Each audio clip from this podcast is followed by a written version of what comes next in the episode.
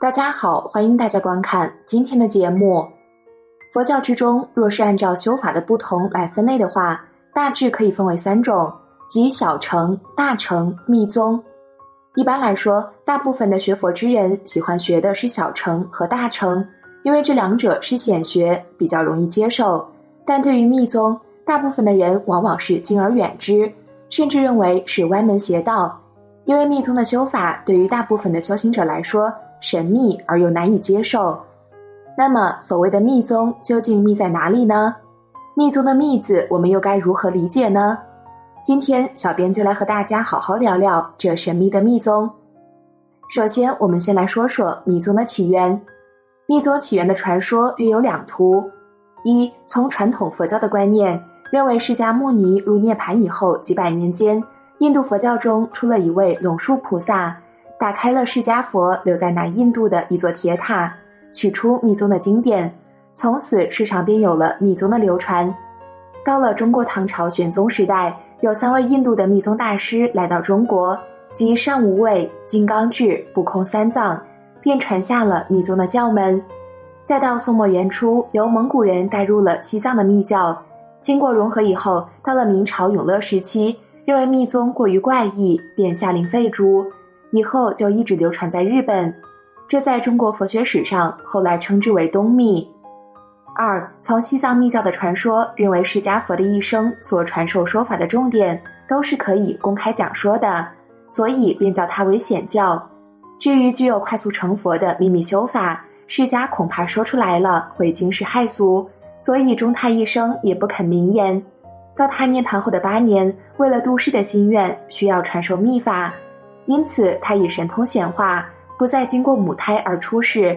又在南印度的一个国度里，正当国王夫妇在后院闲游时，看见池中巨莲中间的一朵忽然放大的异乎寻常。顷刻之间，又从这巨莲的花蕊中跳出了一个婴儿，就是后来密教的教主莲花生大师。莲花生大师长大以后，娶妻生子，继承王位，以种种神通威德治理国政。之后又依然舍弃王位，周游传法，到过尼泊尔，发现国王残暴失德，他便取而代之，为尼泊尔治理好了国家之后，又飘然而去。当中国唐太宗时代，他进入西藏传授密宗的教法，从此使西藏成为佛国。之后，他的传法任务便算是完成了，在西藏乘白马升空而去，返回了他的世外佛土。据说莲花生大师永远以十八岁少年的色相注视，始终不老。偶然嘴唇上留一撮小胡子，点缀他的庄严宝相。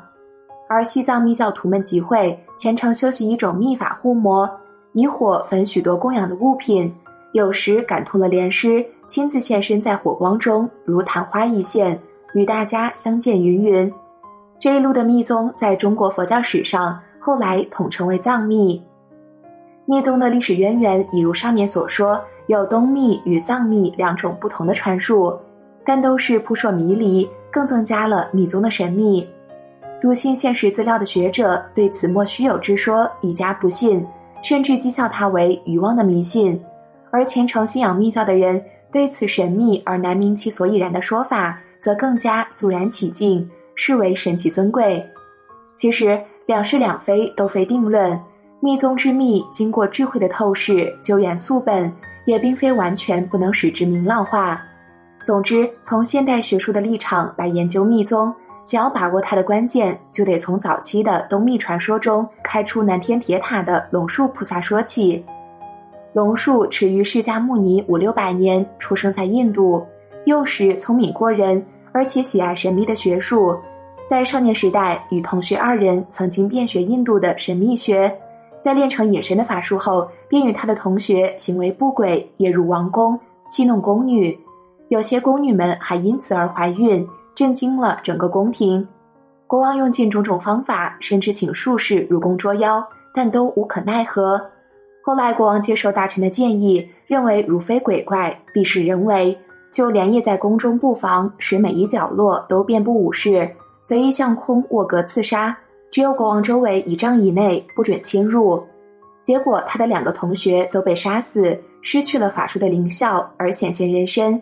只有龙树屏蔽呼吸，躲在国王的身后，虔诚向佛祷告，许下忏悔罪恶的心愿，立誓过此一关即出家为僧，方免于死。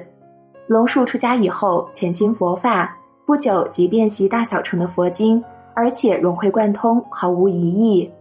于是就认为佛法不过如此，而释迦既然能够创教，当然他也可以独创一格。据说因此而感动了龙王现身，请他到龙宫的藏经处参观收藏的真正佛学经典。他在龙宫的图书馆中骑着白马，走马看佛经的题目，三个月还没有全部看完。因此，大为折服，放弃他的傲慢思想，并向龙王商量，取来人世尚未流传的《华严经》一部。据说，龙树自龙宫取出的《华严经》一共有十万计，这还仅仅是原经的万分之一而已。后来，龙树登台说法，也时常显现神通，使听众们只见座上有一圆满的光轮，但闻其声而不见其人。云云。关于龙树菩萨个人的历史故事。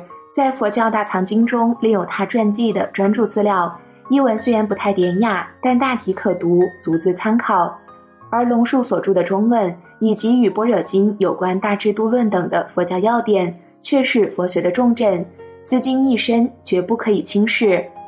后来传入中国的佛教，经过四五百年的吸收融汇，到唐代为止，建立了中国佛教的十大宗派。而龙树菩萨也成为了中国佛教的八宗之祖，如禅宗、密宗、唯识、天台、华严、三论、诚实、净土等。可以说，他真是佛教中的主要，方方有份，实在不大简单，也并非偶然的事。知道了这些比较简要的历史资料，如果也用考证的方法来求证，实在无此必要。例如，龙王是否代表某一人民等等问题。都是无法解决的事实，因为上古到中古的印度文化已经没有文献可证，而且世界上的神秘之学如果都可以考证的出来，它就失去了神秘的价值而不神秘了。说完了龙树菩萨，我们接着再来说说东密最基本的大经。东密的最基本的大经便是大日经、金刚顶经。大日经以毗卢遮那佛为密教的本尊，也别称为大日如来。他是法界独一无二的一尊，借用哲学的术语来说，他便是超越于宇宙独一无二的本体；用佛学的名词，他便是法身佛。他与自信成为眷属，也等于说宇宙万有都是他自信本能的附属品。他在秘密性的金刚界的心殿之中，永恒不断的自受所有的法乐。大日经所说的道理和境界，便是他说出自身所证到的圣智境界。透过大日经所说的这些基本原理，我们便可知道，人类本自具备超越于宇宙万有的自性本能，根本上便自具有无比的纯真、至善、至美的万有功能。它便是法界宇宙万有和人类本性自我的主宰。除此之外，再无其他另有的第一个因，更不是人类所奉献给他的成果。它便是由小我归还到本有的大我。而且无所谓有你我他的分别之真我，所以它与显教密宗互相共同的《华严经》上所说的毗卢遮那佛的原理完全一致，同时也和唯识学所标榜的人性与众生共有同体的阿赖耶藏识的正反面，本自具有真如性体的理论和原则完全相契合。而且《华严经》由龙树大师所出，《大日经》也由龙树所出。华严为唯识学的基本要点，同时也通为密宗的大经。由此可知，后期佛学只有密教，它与龙树菩萨关系的来龙去脉就不难探索可知。但是，一般显教的佛学，无论大乘和小乘的理论和修法，都说有一个普通平凡的凡夫要修正到成佛成圣的阶段，实在非常之难。在小乘的佛学中，认为至少要死后重生人生。连续修持好几生才能正果。到了大乘佛学的唯识法相宗，认为由凡夫到成佛之路，必须要经过三大劫，等于说要经过无数次的世界成坏，才有成就的可能。一般人在开始学佛学道的时候，总带有多多少少或潜在而不自知的功利观念，对于多生累劫修持成佛的说法和遥远而不能把握的道德升华和善行的结果。不是望而却步，就是多数半途而废。极难至诚修学，遭遇曲折困难而永无退志。只有禅宗标榜出明心见性、顿悟成佛，比较富于吸引力，会使一般人升起追求的渴望。